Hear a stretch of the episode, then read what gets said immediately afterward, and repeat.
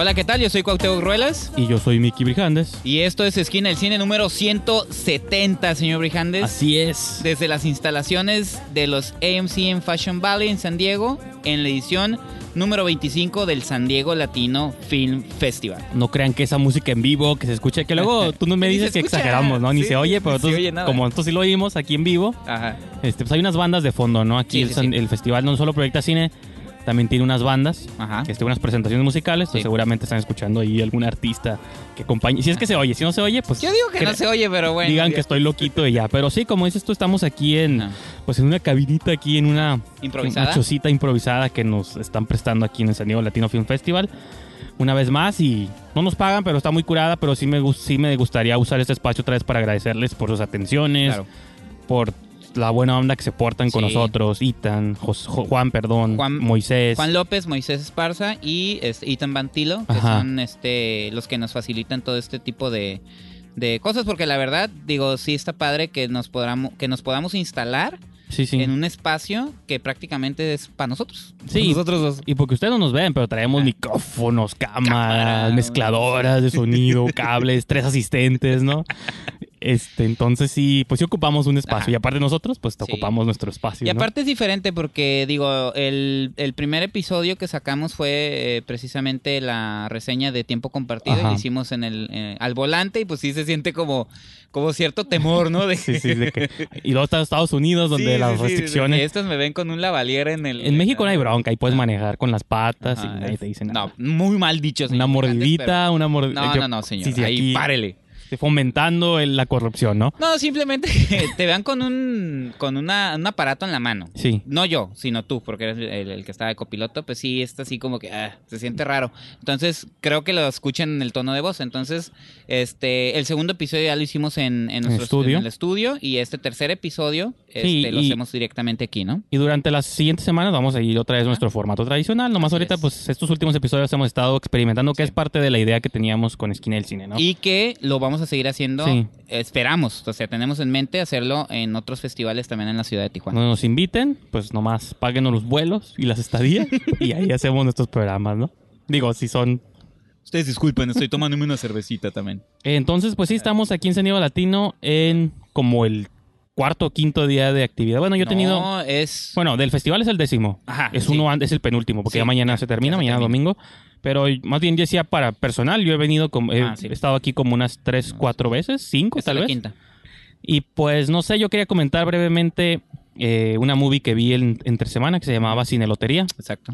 Es una película de Eduardo Argüelles, que es el director, pero también es el, es el protagonista de la película, ¿no?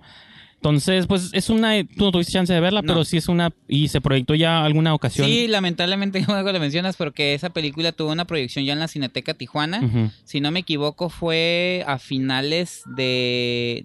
No sé si fue a finales de febrero o principios de marzo, pero ya tuvo una proyección. Sí. Porque precisamente es una película donde aparecen eh, actrices, eh, actrices y actores de Tijuana. Y algunos que no son actores, pero que son de Tijuana y que ahí Pues aparecen. la, creo que el rostro ahorita ya más conocido es. Natasha, Natasha Esca, que apareció en La Prima. Y Dianey. Ajá, este, Marilyn... Marilyn Vianey. Vianey, ajá. o Uribe, que- no sé, porque luego se pone diferentes nombres. Sí, ella también es ya. Ajá. Bueno, es que ya sale en la serie del César, de Julio César Chávez. Sí, no, ella tiene bastantes créditos a su nombre. Este, le hemos visto en varios proyectos también tijuanenses. Ahorita no me viene a la mente uno inmediato. Hay un corto de Gil González que se llama Puchi. Ah, sí. Ahí también sale ella.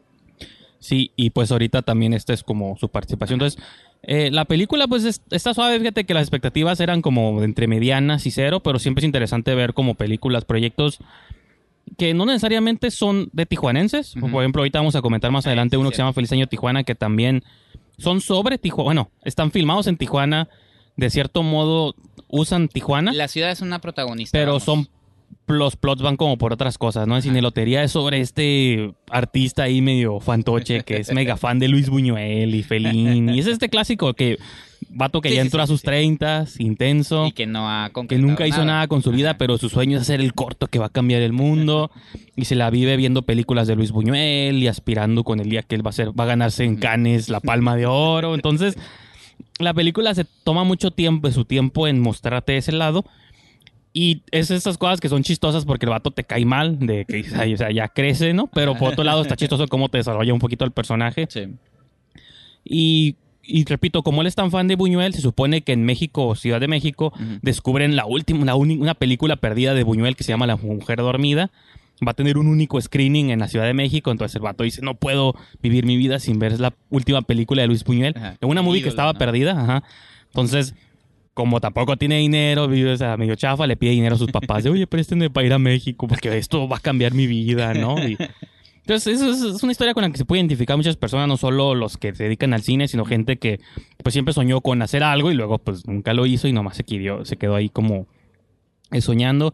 Llega a México y en el día de la presentación, justo en la sala, bueno, es que aparte él tiene una película Sí. sin terminar, ¿no? Esa es como otra cosa, de que nunca pudo encontrar el final para su corto y que está buscando a la musa. ¿Pero a medio filmar o a medio escribir el guion? No, no, bueno, ah, filmado. Tiene unas escenas ahí Ah, grabadas, pero nunca encontró a su musa que le iba como a resolver la película por arte de magia, ¿no? Entonces, llegando a... Un buen genio artístico, ¿no? Llega a México, va al screening que de hecho es en la Cineteca, ahí está filmado en las exteriores Ah, de la Cineteca. No la conozco yo, pero sé que es- ahí dice Cineteca Nacional. Sí, sí, sí. Este, la no- nacional. Sí, porque sí, la de. Tijuana sí la No, no, conoces, es en sí, México, en Ah, México. sí, sí, sí. Hay unas escenas en México, pero luego hay parte de México que graba aquí en Tijuana y lo hace pasar por México. Fíjate qué cosas tan curiosas, Entonces ¿no? está chistoso, ¿no? Ajá, Como, sí, "Ay, sí. yo sé que eso no es México, pero bueno.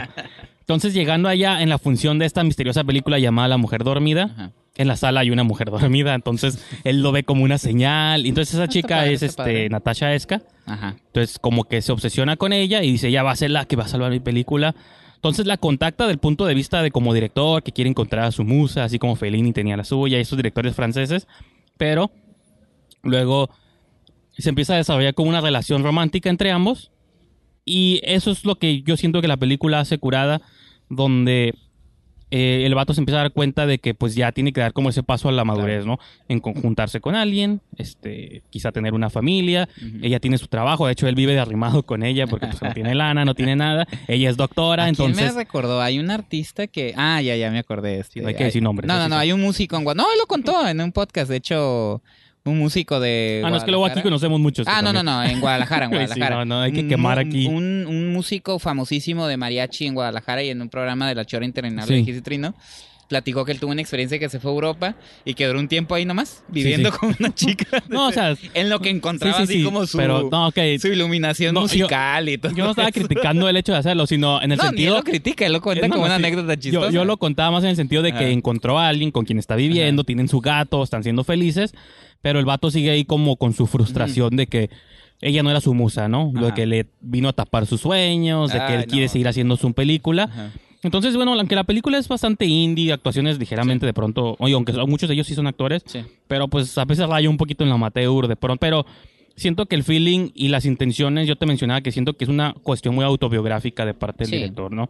Donde por la primera mitad te estás burlando un montón de esta pretensión, de cómo son muchos cineastas, de que ay, siguen con sus sueños, de que van a hacer su obra grande y nunca van a hacer nada. Claro. Y por otro lado, cuando pues mejor la vida los alcanza y bien podría tener su vida feliz con una mujer y todo, No lo hace.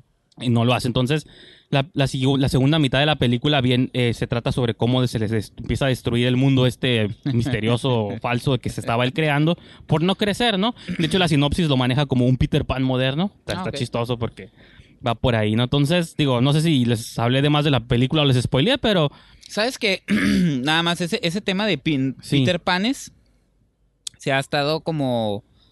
Lo han utilizado mucho. bueno, y aparte es muy generacional porque hoy en Ajá. día sí vivimos en esta era donde No, pero que no nomás con jóvenes. como millennials, No ¿o nomás no? con jóvenes, Este, sino con películas. Por decir, eh, Vuelven. Hace poquito escuché a Isa López. que se eh, está proyectando aquí en el festival. proyectando aquí y en el pronto habrá una sorpresa. Así es. Este, estaban diciendo que para ella eran como unos Peter Panes, ¿no? Los personajes. Luego estaba escuchando ah, la película de Florida Project, que también eran como niños Peter Ah, Panes. sí, sí, sí. Y luego este la película de American Honey. Ah, ok. Que eran como una especie de Peter Panes adolescentes también, ¿no? Que, que la sociedad los orilla a hacer otro Sí, tipo sí. de cosas, ¿no? Diferente. Ujú. Nada más. Eso. Una pequeña anotación porque realmente yo no tuve oportunidad de ver la película. Este, y ya usted fue. Sí, se proyectó como a pura mitad de semana. Sí, sí, tuve chance de venir aquí con nuestro compañero y cineasta este José Paredes, que él ya estuvo en un programa previo y Y que va a seguramente estar próximamente. va a estar también. próximamente ahí por ahí sigan escuchando y, y que nos comente él también qué le pareció la movie. es. Pues a los dos nos gustó bastante porque siendo de Tijuana y cómo Digo, repito, la movie realmente no es sobre Tijuana, es más sobre México, pero el hecho de que esté filmada en Tijuana y muchos actores, por ejemplo, sale por ahí Jesús Guerra, que es proyeccionista mira. del Tonalá, Sí, sí, sí. y otras personas Y que conocemos. también ha tenido Ah, el cineasta tiene unos ajá. cortometrajes por ahí. Entonces estás de pronto suave ver, sale Paco. Mufote, que también Ah. es actor del vecino, que es otra película que se estuvo proyectando aquí en el Ajá. marco de San Diego Latino. Igual ahí luego comentamos poquito Ajá. de la película. Este, entonces, pues está suave de pronto, pero también está suave cuando una movie trasciende un poquito o que tienes ciertas expectativas o no tienes para nada y de pronto dices, bueno, se sorprende un poquito. Que es algo que a mí me pasó este día. Ya, ya abordaremos eso. No, y que, Yo creo que a lo largo del programa. ¿eh? y que es lo suave de los festivales, Sí. pues, ¿no? De que puedes ver películas de distintas calidades y sobre todo en San Diego Latino, pues, ¿no? De que así como puedes ver estrenos, o sea, vimos, para mí la movie más impresionante que he visto es La Cordillera, visualmente. La Argentina, sí, Sí. La película argentina con bueno, y tiempo, Ricardo compar- tiempo compartido.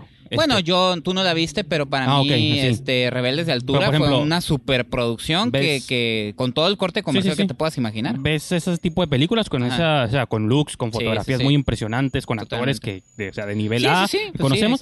y en la misma sala o en la sala de un lado, en otra función, estás viendo estas películas de autores súper independientes que han hecho películas casi con lana de su bolsa, desde Claro. lo literal, a ciertas veces, o con muy poquito financiamiento, Sí. que unos creemos que está fácil, pero no. Hasta, no, no, para si hasta los grandes se encuentran con problemas de pronto, pues estos autores indie de pronto, no, pues me tomó tres No, y eso es lo padre, te digo, ver el festival, precisamente esos artistas, ver incluso películas, en nuestro caso, películas mexicanas que no tienen estreno, pero que ya tuvimos oportunidad de verlas y que posteriormente vere- veremos cómo funcionan. Sí. Y después ver a estos, a estos cineastas que dicho de, sea de paso, eh, la premiación del festival ya se llevó a cabo el día miércoles, precisamente.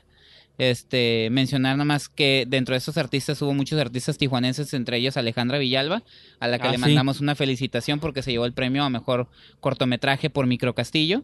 Entonces, eso que tú mencionas, yo creo que es lo más, lo más padre, Sí. ¿no? Está como. No, y qué este, cura ajá, que ganó, porque lo hemos llegado a mencionar aquí un montón de veces, de que es de nuestros y- cortos favoritos del año pasado, si no es que el número uno. Y de hecho, no sé si escucharon el programa anterior, pero ahí yo mencioné que me gustaría que ella participara en México, México Bárbaro, Bárbaro. 3, Tres, perdón. si es que se llega a hacer. Entonces, pues, Sí, yo creo que sí. pues está suave, ¿no? Digo, y está... Me da gusto que haya ganado ella en cortometraje, Ajá. en largometraje. Yo no estoy ahorita al tanto quién haya ganado. No, vi pero- la lista, pero no lo reconocí el, el trabajo. Entonces, este, Entonces, pues no- eso fue algo que yo vi entre semana, que no fue mucho, Ajá. pero pues fue una movie ahí. Y Sí. yo creo que ya podemos comentar lo que hemos visto el día de hoy. Que fue una película que usted mencionó en el episodio especial donde hablamos Ajá. de México Bárbaro, que es- tú habías visto La mitad, la mitad, menos. Valentina, Sí. de Alejandro Chalalpa. O Cholalpa. Jorge Cholalpa, perdón. Junior. Sí, sí. Al- ajá. O sea, que es- Alberto Cholalpa Junior. Jorge, perdón. Jorge, Jorge. Ah, uy, no, Dios mío, ¿qué? Jorge Alejandro. Ya no somos serios en este programa, No, no, carajo. pero se va- ¿no? se va- es de hombre, es de humanos equivocarse, ¿no? Es de humanos equivocarse. nomás, es de de hombres equivocarse. porque las mujeres son perfectas. por eso. Ah, ok, perfecto. Bien, Ahí está, ahí bien está. Jugados de balón. bien. Bien bajados de balón. No, no, Jorge Cholalpa Sí. Él, eh, esta película que tú me habías comentado, que me habías eh, mencionado que era súper independiente, es una película que habla sobre una chica mexicana en Los Ángeles, Sí. este, que trabaja en una mueblería y que de algún modo nos enteramos que, bueno, la vida ahí en el trabajo con una jefa bastante castrante, Sí. este, pero nos, da- nos, nos vamos enterando de su, de su vida eh, sencilla, eh, de, pues una vida cotidiana, ¿no? Un Sí, de hecho, desayuno, ir se toma su tiempo la película de mostrarte su rutina, ¿no? Claro. Y a la mitad nos venimos enterando de que eh, ella pagó por a unos, eh, pues, ¿cómo Coyotes, dicen? Coyotes, traficantes de polleros, humanos, traficantes, polleros, personas, ajá, para que trajeran a su hija, pero resulta que no se la quieren entregar y quieren más dinero, ¿no? Entonces Sí. esto provoca en ella una carrera contra el tiempo, este, que ahí ya viene como la especie de thriller, Sí, sí. thriller de acción sin acción, como tú mencionaste. como thriller nomás, Thriller, intenso. ajá. Yo mencionaba, la comparé un poquito con Good Time, que Ajá. este Sí, no, o sea, Robert Pattinson, no ¿no? tiene mucho que ver, pero es esta No, idea de una carrera contra el tiempo Para conseguir el de dinero un y hombre. Ajá, en. Good Time es Robert Pattinson Ajá. rondando la ciudad, ahí es Nueva York. Acá son Los Ángeles, pero las zonas su- periféricas Sí, de Los Ángeles. oye, sé, o sea, es donde que te decía que siento que cinemáticamente, obviamente. Good Time es mucho mejor, Sí, musicalmente. Sí, Esta como que eligió las zonas donde no les cobraban, yo creo, por filmar.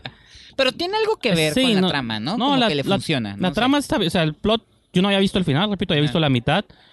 Este, de pronto ahorita que ya la vi una segunda vez, Ajá. sentí un poquito lento esta secuencia donde va siguiendo a la mujer. Yo sé que te quieres meter con ella y quieres estar como en su mente y ver este todo este rollo de cómo está sufriendo.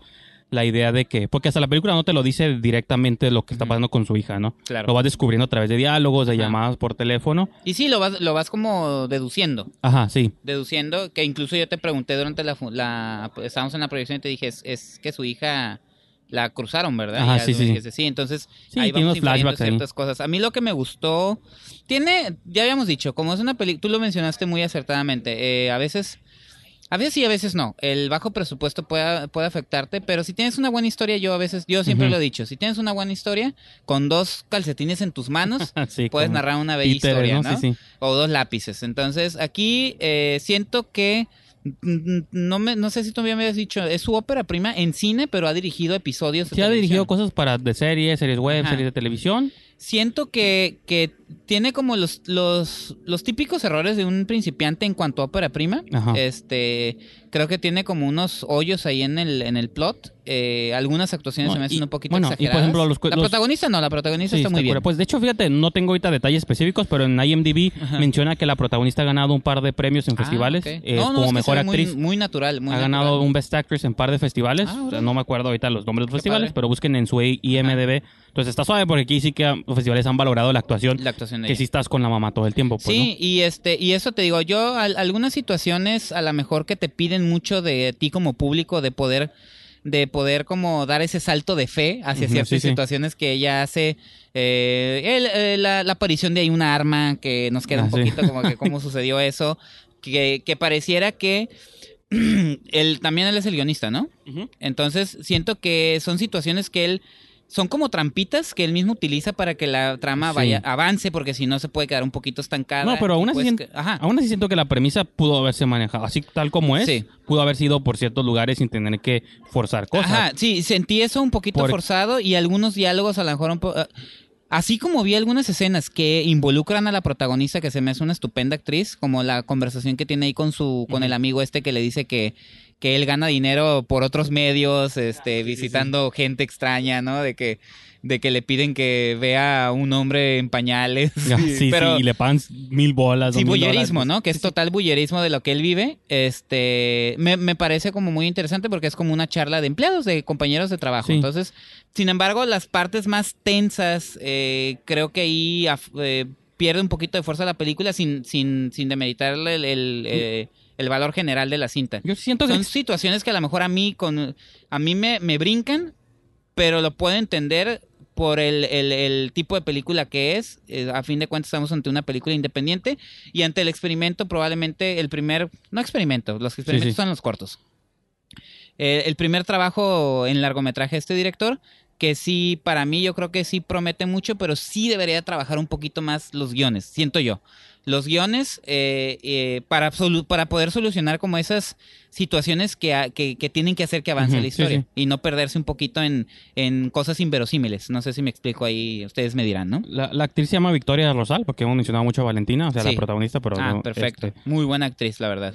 Pero te digo, yo creo que esa es la parte que yo dejaría como, como reseña de esta, de esta cinta y que sería interesante. Digo, no sé, una pregunta constante en estos festivales es ¿qué sigue ¿qué va a después del festival? De ¿Qué hecho, un- una persona que en ¿No? una Q&A mencionó eso este, ahorita, le preguntó a alguien Ah, este, sí, de una cinta. función, de otra función, de que qué pasa después, ¿no? Que es una duda como que siempre... Sí, eterna. siempre tenemos todos de que, pues, ¿qué va a pasar después? Porque una cosa es que la película esté... Y que le aplaudan y que Sí. digan que les gustó, pero ¿qué va a No, pasar y con que- el público Mira, masivo? y ¿no? pueden pasar muchas cosas, ¿no? Digo, y no más para cerrar un poquito con Valentina, y ahorita menciono qué pasa después.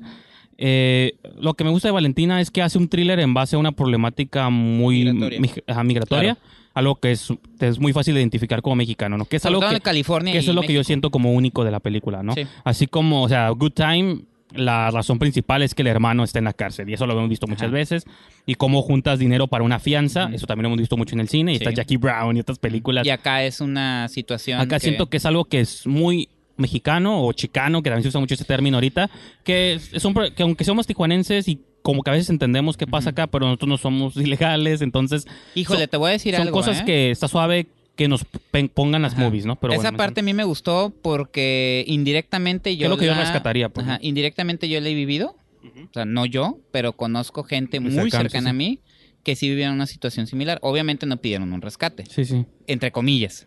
Pidieron una lana extra para que esta persona pudiera salir del barrio Es- donde lo tenían. es que- ya, ya lo tenían Sí, sí. cruzado.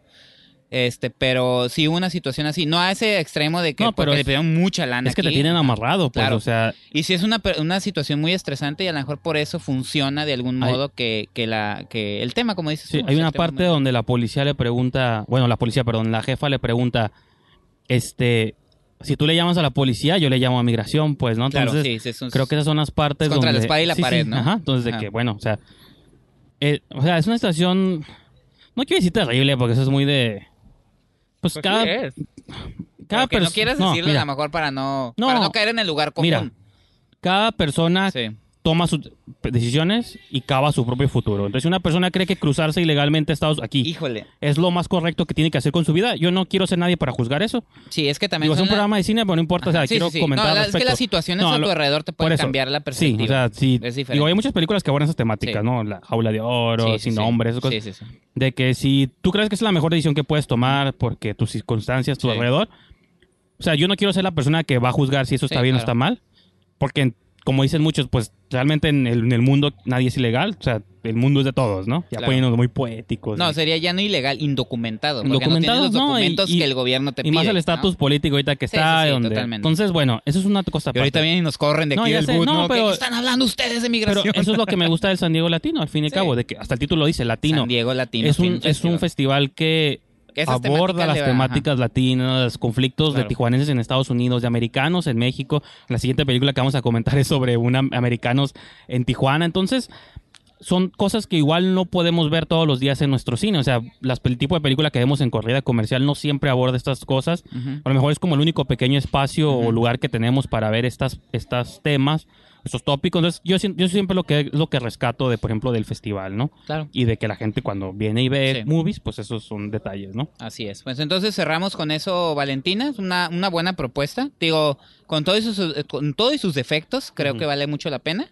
Este, creo que son como una frase que siempre hacemos Sí, en la esquina del cine. Son más sus virtudes que sus defectos. Exacto. Ah, entonces, No, pero, creo o sea, que ahí sí, así cerraríamos. ¿no? Por ejemplo, a veces somos picky cuando vamos al cine y vemos que un Pacific Rim, Ah, un bueno, Tomb Raider, pero eso es, se no, miden sí, diferente, Pero ¿no? digo, es un cine que Ajá. la critiquemos bien o critiquemos mal.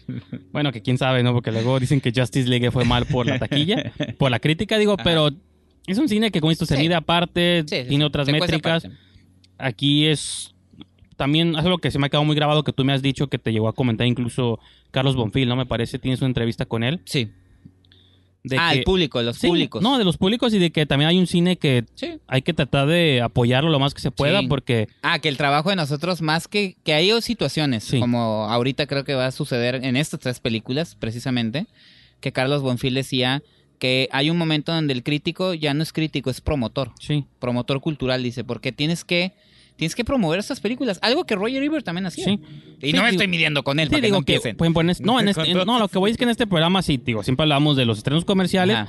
Ellos no ocupan esta promoción, claro pero por ejemplo, yo cuando veo un Valentina, veo un Feliz Año Tijuana que ahorita vamos a mencionar, O un cine lotería. este, o cine lotería, digo, pues es que si no lo menciono, y repito, no es porque yo sea acá la persona, pero digo, si no lo menciono yo y no trato de apoyarlo Ajá. yo y como que ustedes lo vean, Claro. pues ¿quién lo va a hacer? Pues no, las... No, y eso viene a cual- a- Sí. a- viene con El Vecino, con Psicología, Ah, sí, exacto, con exacto. Microcastillo de Alejandra Exacto. Villalba, con Avenida Bugambilia de Paulina Casmur. Son ese tipo de producciones o productos, producciones, perdón, este, ya me vi bien mercantilista, no productos, no, este, producciones, proyectos, producciones, este, que de algún modo tenemos que, este, pues, Pues empujar, em- ¿no? empujar y pues, pues, ¿por qué no, no? Te digo, cine a fin y al cabo. Y por ejemplo, digo, hablando de empujar cosas y hablando ya del siguiente, la última película que vimos el día de hoy, Feliz año, eh, Feliz Año Tijuana, ¿no? Que repito, es una película que yo nomás quería ver por el título. Yo ni me acordaba que existía. No Yo- entro si no es porque tú me Yo dices. pensaba que era un verdad. documental, honestamente yo Ah, pensaba ok, que era un ok, ok. documental sobre un americano que venía aquí a Tijuana. Y El sus no- vivencias, ¿no? El nombre del director es Andrew Van Ball. o sea, es, totalmente es un norteamericano. director de Los Ángeles, sí. Y de hecho tiene apellido como de alemán, ¿no? De Como danés. holandés, holandés. Ah, holandés. Sí. Entonces, a lo mejor capaz que es- tiene ya ascendencia, Sí, ¿no? sí, sí, sí, sí. Entonces, yo pensaba que un documental, tipo, esos movies como que tan indies que de pronto Sí. no hay ni siquiera hay información tanta Ajá, ahí sí, en línea. sí. Entonces, Y qué entramos. sorpresa nos llevamos al final. Pero no, bueno, resultó ser una película de ficción, docuficción, más ficción que documental, pero tiene que ver con este hombre que anda en Tijuana, es mexicano, es de Guanajuato, ¿no? Siempre el personaje siempre lo dice. Sí. Y va pa- que va a tomar un vuelo para... Maestro. Sí, un maestro de Eh, estudios chicanos, estudios ¿no? chicanos. Que es un elemento importante y caemos Sí. en lo mismo de lo chicano, lo latino. Eh, va a pasar Año Nuevo en Guanajuato, pero pierde su vuelo y termina varado en Año Nuevo aquí en Tijuana, ¿no? Bueno, en Tijuana, ajá. Y pues caminando, rondando las calles, ahí se compra su hot dog, pues y ya se va a ir a dormir temprano, se topa como una exalumna, Ujú. este, una no me acuerdo el nombre de los personajes, fíjate, pero se topa una exalumna que apenas más o menos habla español, pero es americana. Y ya le dice, bueno, ahorita tenemos nosotros una fiesta de Año Nuevo, pues para que no te la pases solito. Pues, sí, sí, sí, porque se, se- se sí. escuchaba muy, muy dramático de qué No, vas sí, a hacer. Caminar por ahí, Sí, comerme mi hot dog, dormir sí. en el hotel y dices, no, pues cállale a la pues, fiesta, no. literal. Sí, sí, no a la pases fiesta. año nuevo solo. Ajá. Entonces, desde que el profesor acepta, pues acompaña y ahí se suelta pues una cuestión de, más que nada como de experiencia, pues, ¿no? Y como digo, también de recordar un pasado con esta alumna, Ajá, eh, de o su sea, amistad, Sí, la como entre amistad, este, Sí. alumna como con crush con el maestro Ajá, y el maestro típico pues que también digo, sucede, digo. Y pues digo, es una alumna guapa, americana, también entiendo que el maestro se haya sentido cosas por ella, pero no, no se va como por ese rumba romántico, ese rumbo Romántico. este, romántico. Claro. se va como por un montón de cosas, hasta el director lo mencionó, surreales, ¿no? Que es Sí, como... Pero muy bien manejadas. Sí, no, ¿no está muy suave que siempre, o sea, para un ameri- si para nosotros en Tijuana nos resulta surreal Tijuana, de pronto para un norteamericano, pues también Imagínate. entiendo la idea. Él mencionó que él mucho, él estudió en San Diego. Ajá. y que Vino mucho- dos veces a mucho Tijuana. tiempo llegó a cruzar y que no Tijuana. había venido a Tijuana desde hace como 15 años. Ajá, entonces, Hasta que filmó la Pero- película. Para bien o para mal son experiencias que te marcan, quiero creer, ¿no? Por ejemplo, Miguel Rodríguez nos mencionaba brevemente en su, en su, en la entrevista que le hicimos, este, aquí en Esquina del Cine. Dice, San Diego es una ciudad muy sleepy, ¿no? Muy dormilona. Desde que En San Diego sí. Ahí, Entonces, me da esa impresión de que yo siento que cualquier extranjero, por eso se interesan de pronto mucho en contar historias de Tijuana. Sí. Ahí está el Aquí sigue todo abierto. Sí, sí. Los antros Sí, y todo. o sea, pues nos cierran a las 5 de la mañana y todavía Sí, todo sí, sigue abierto. Entonces, yo sí entiendo como una persona que está acostumbrado a muchas reglas, a mucho control, impresiona. va a una ciudad donde todo Claro. se vale y ni siquiera lleguemos a los extremos. O sea, Ajá. eso es lo que a mí me gustó. No llega como a cuestiones de las elegidas y cosas tan intensas, de Claro. drogas y... No, o sea, es simplemente Ah, qué, qué bueno que una mencionaste noche eso. de fiesta Sí. Y Como cualquier otra. con un giro surreal al final, pero está suave, ¿no? Eh, Qué, qué bueno que lo mencionas porque creo que eh, tú lo dijiste en el QA, eh, se lo dijiste al director en, en la pregunta que le realizaste, que, la, que te llamaba la atención la visión que hacía de Tijuana porque aunque sí había fiesta, nunca se llegó como a la decadencia. No, no, no. Y la imagen que él tiene de Tijuana es de fiesta, literal. Sí, o sea, no siente- de... o sea, si te pones pedo y te fumas... porque aquí hubiera pasado algo hangover, Sí, sí, sí. ¿no? Unos ah, criminales. No, no, o sea, o sea, son personas que sí están poniendo pedos, se fuman marihuana, este, bailan, pero ajá. lo que puede Y pasar... tienen pl- pláticas No, no, sí, de eso, borrachos. de intensos, pero eso es lo que pasa en cualquier peda, ya sea en una casa, Sí. en, una, en un, en un ¿En un antro, antro? en un bar, y esas clásicas pláticas filosóficas de las de- 3 de la mañana donde Oh, México es bien grande. Vas a México res- es genial. vas a resolver todo, el mundo en una sí. conversación.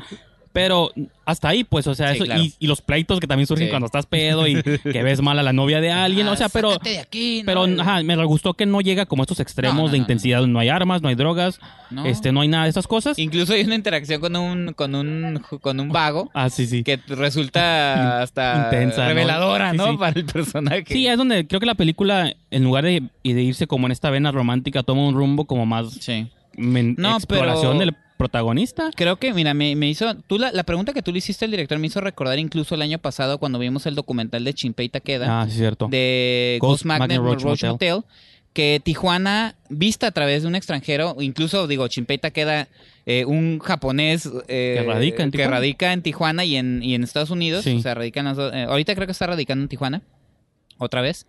Este, la visión que tiene de Tijuana es estos eh, integrantes de, esta- de la banda, Ro- eh, Ghost Magnet Roach Motel, Bueno, que esa que movie era más personal. Era no, pero rollo- lo que sí, tú sí. habías dicho y que incluso yo retomé en una reseña, este, que, que lo habíamos notado es cómo estos personajes que estaban viviendo en el exceso y que de algún modo tenían que limpiarse, literal y Sí, espiritual y físicamente, cruzan, ¿no? cruzan a Tijuana para que Tijuana sea la ciudad donde ellos se van a limpiar y tiene esta visión totalmente distinta, algo que me, que me hizo regresar a precisamente Feliz Año Tijuana, donde la visión también de un extranjero no es precisamente la típica de Tijuana de crimen, de delincuencia, de nada, o sea, es simplemente, y lo dijo también el sí. director, o sea, para mí Tijuana pues, es, es como fiesta, alegría, pues así se la pasan, ¿no?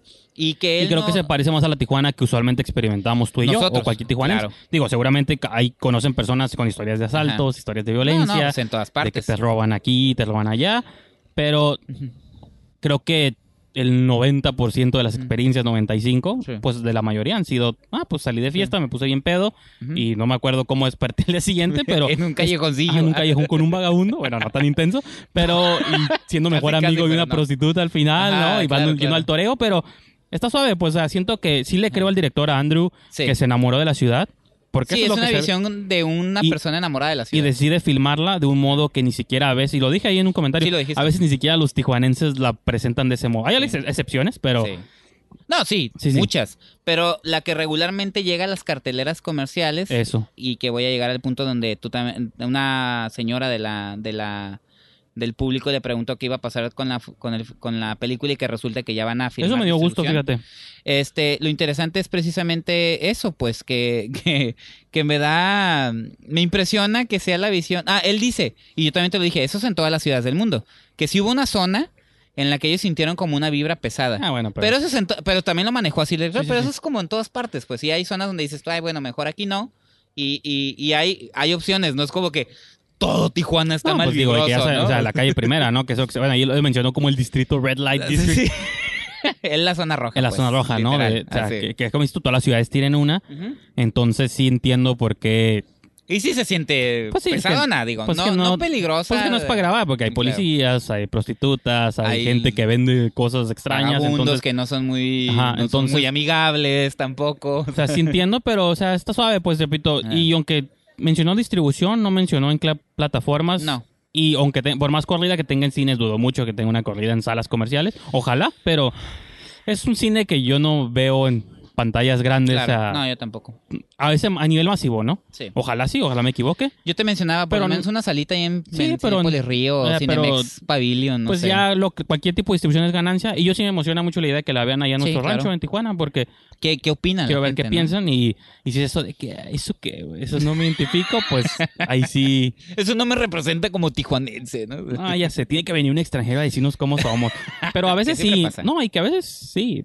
Me molesta cuando el extranjero nos presenta unas elegidas donde digo, haces. Extranjero entre comillas, porque David Pablo es desde Tijuana. Pues sí, pero para mí es extranjero. güey. Yo no vi, yo no vi a mi Tijuana ahí.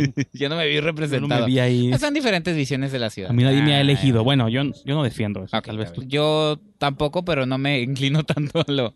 Que realmente, digo, so- pues son visiones también, digo, me acordé mucho ahorita que estoy diciendo en extranjero, en extranjero entre comillas, porque la gente sí. del centro como la Ciudad de México, ¿no? Me acordé de El Jardín del Edén de Mariano Varo, de Babel de Alejandro González Iñárritu, este, y de infinidad de películas, y pero regularmente cuando viene un norteamericano, pues es como crimen, ¿no? Entonces, está El- interesante que no haya sido El así. punto es, ok, Es el punto. no todo es tragedia. Puedes mostrar Punto tragedia en cine, está bien. Ah. Preséntala de un modo interesante y lo compro. Como sicario, ¿no? Pero, pues sí, de hecho, Sicario hace un thriller de la tragedia. que no es Tijuana, nacional, sino pues. Ciudad Juárez, Sí, pero, pero, bueno, o sea, la la violencia, frontera. el narcotráfico, Ajá. todo eso, los túneles, todo eso. Pero lo usa para hacer un thriller este, interesante. Oye, nos fuimos de un extremo a otro, ¿no? Ya sé. No, no, pero repito, o sea, si lo vas a presentar así, de un modo interesante, lo Sí. compro. Claro. Pero si vas a caer en los clichés y convenciones nomás por explotar y luego irte a ganar premios explotando algo que ni siquiera está Oh, suave, palabras fuertes, señor Brijandes. entonces, pues, de hecho lo dije. De nombres, de nombres. No, pues ya los dijo, ¿ah? Lo- pues Ariel les ganó la película, ¿no? Las elegidas, Sí. creo que. Digo. Pues ahí hay un, Arieles. ahí hay un programa que yo que hicimos hace como uno o se dos años. ofendieron más de uno de los que participaron en la Pero película. mira, cuando. No tengo que explicarme ni justificarme, pero usualmente cuando alguien critica una movie, critica la experiencia completa. Desde tu punto de vista, claro. Bueno, esa es mi opinión. Ajá, Cuando uno claro. critica una película, no critica. Bueno, a veces sí, no me estoy contradiciendo. No critica a los actores ni por qué decidieron. Bueno, en este caso sí. No, no, espérame. No, no por no es qué cierto, decidieron no es cierto. participar en Sí. ellos. Digo, a veces les pagan, a veces no, pero cuando les pagan entiendo que es un chequecillo que tienen que cobrar. O sea, ¿cuántos actores buenos no hemos visto haciendo cochinero? Pero pues bueno, Incluso Video Homes. es que si no chambean ahí, pues no chambean. y Incluso tienen Video Homes. Cosas que pagar. Video Homes. Un montón. Entonces, El Chrysler 2000, Digo, Mazatlán contra Sinaloa. cuando Ay, se- ay, hoy sí, no sí, más. no, no. Mazatlán contra Culiacán, perdón, Sinaloa se, del estado. se Ay, ustedes critica, o es- disculpen. se critica a veces una movie, pero nunca es personal. Claro. Es contra la experiencia completa o el proceso completo de la película. La sufrí, señores, la Exacto. sufrí. Pero yo hay, por ejemplo, ahorita hemos hablado de muchas películas que Cine Lotería, este, Feliz Año Tijuana. Valentina. De que sí me interesa incluso ver más trabajo de Claro. estos directores. Pues cuando hablábamos de México Bárbaro, de que todos Los esos, directores que todos esos cortometrajistas, de que si hayamos visto o no cosas, trabajos de ellos antes, ya son como, ya son nombres que nos estamos aprendiendo y carreras que tratamos de seguir. Entonces yo a veces lo he dicho muchas veces, de que así no me guste algo, pero mínimo, por ejemplo, de Diego Cohen, que creo que la mayoría no de sus cosas no me han gustado, pero siempre que veo algo con el nombre Diego Cohen, la no hay cámara, señores, No, no. pero acabo de hacer un gesto la- terrible de mi parte. De... No, por eso, pero la Yo no he curiosidad, visto nada bueno. la Diego curiosidad Cohen, me va a ganar y cada que vea el nombre Diego Cohen voy a ver sus movies y digo, eventualmente, Un Y- punto para él. igual los inquilinos, ¿no? De, De Chava Cartas, No he visto ay. nada de él, Ah, pero la próxima vez que vea su nombre voy a decir, a ver si cierto.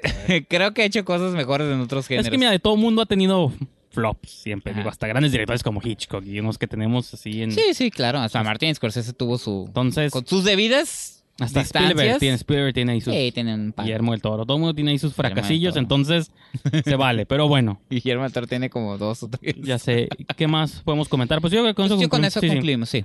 Con eso concluimos y este nos despedimos, señor Brijandes, sus credenciales.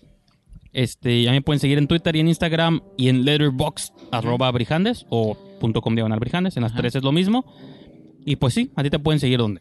A mí, bueno, primero Facebook, señores, denle una un, un- un like a Facebook, eh, Esquina del Cine en Facebook. Ahí este concentramos todo el material. Me pueden seguir en arroba esquina del cine en Twitter, pero también yo les quiero pedir que eh, se den una chance y visiten nuestra página, nuestra revista digital, esquinadelcine.com, donde tenemos todo este material concentrado y además estamos entre- estrenando diseño y además estamos estrenando colaboradores, aparte de los que ya tenemos, se están integrando más colaboradores.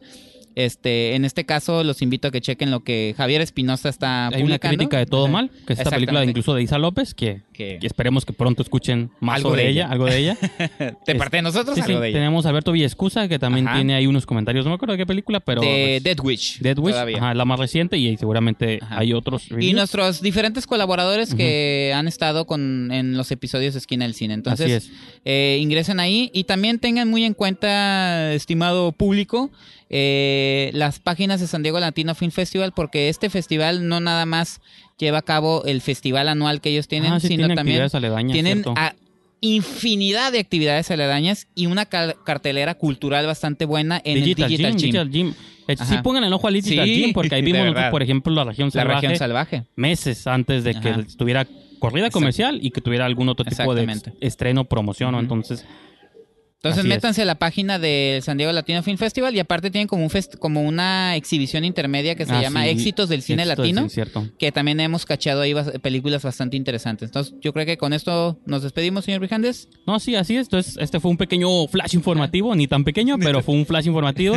Y pues sí, suscríbanse a iTunes, muy importante Ajá. que se suscriban en iTunes, eh, ya sea que usen Android o Y Apple. Android, ajá. Y este, ustedes suscríbanse, porque ahí les repito, ahí los programas salen usualmente primero, ya unos días después salen en la página, entonces pues, Pero si se suscriben les llega la si notificación. ustedes quieren que les llegue al instante, suscríbanse en iTunes o en su equivalente en Android, que yo uso, por ejemplo, Castbox, no me pagan, pero esa es la aplicación que yo uso de podcast. Ustedes utilicen la que ustedes quieran. Así que pues ahí está la información y pues sí, repetimos, con eso los dejamos en esta edición 170 de Esquina del Cine y nos vemos pronto. Hasta luego.